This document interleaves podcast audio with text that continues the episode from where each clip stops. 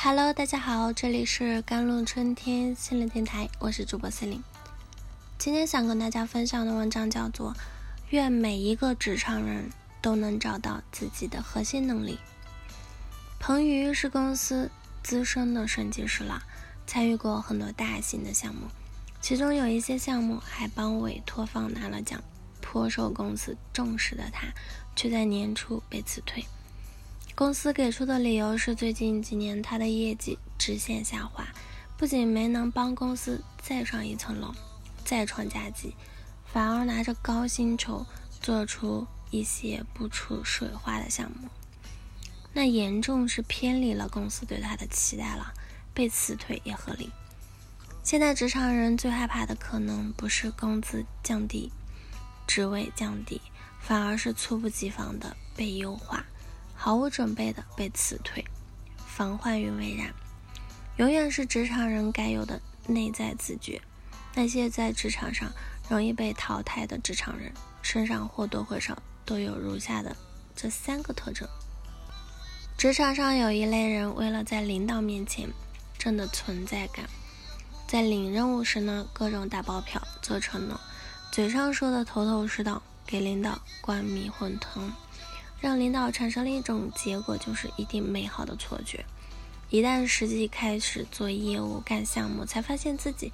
抛出去的承诺，即使拼尽全力也难以实现。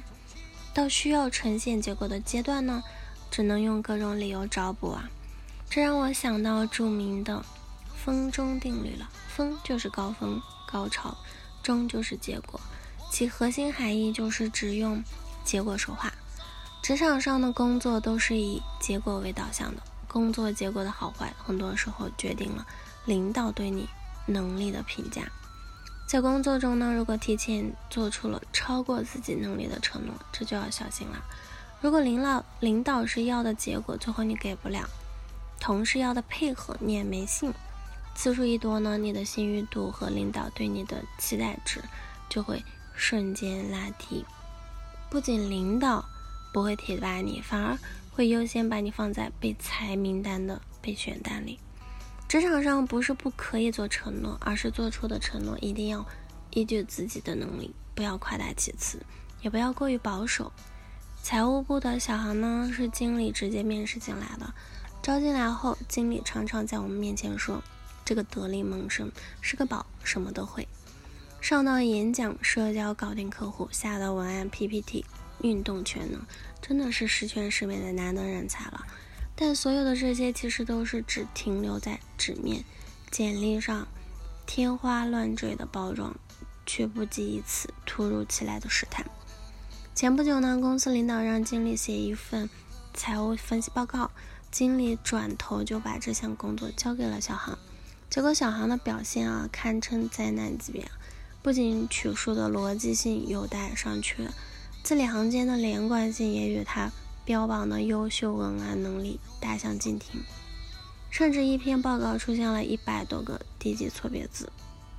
这让经理不得不怀疑自己对外宣称的这个优质门徒是不是只有花拳绣腿，没有硬实力。职场上适当的包装自己是必要的，但过度的包装自己就容易导致行为和说辞出现巨大偏差。一旦偏差形成，如果后续没有弥补缺陷的绝对实力和毅力，就很容易人设崩塌，最终成为被优化的目标。风险资本家弗莱德呢？那威尔逊是曾说过：“你取胜的唯一途径就是知道自己擅长什么，不擅长什么，并坚持做你擅长做的事情。如果在职场上自己的长板不明显，那就是不要让自己的短板过于暴露。”很多优秀的人都有短板，但他们的长板能够足够覆盖短板对于他们胜任岗位的影响，所以他们在职场上也能游刃有余的做事，得到领导的青睐的。拿我来说啊，其实我是一个很内敛的人，和客户打交道这个环节不太突出，但并不妨碍我能和客户畅快的沟通，解决他们的问题。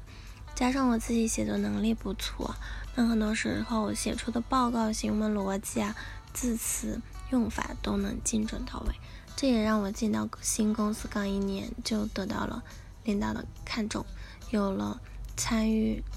大项目的机会。在职场上学会向内探索，把短板对于工作的影响尽量降到最低，把长板对于工作的帮助尽可能放大，不断的在工作中去锻炼自己的长板，让自己真正成为一个有一技之长、不怕被淘汰的人。多武装自己，更新自己，提升自己的职场竞争力，才是我们不被淘汰的根本啦。好啦，以上就是今天的节目内容了。以上微信请加我的手机微信号幺三八二二七幺八九九五，我是司令，我们下期节目再见。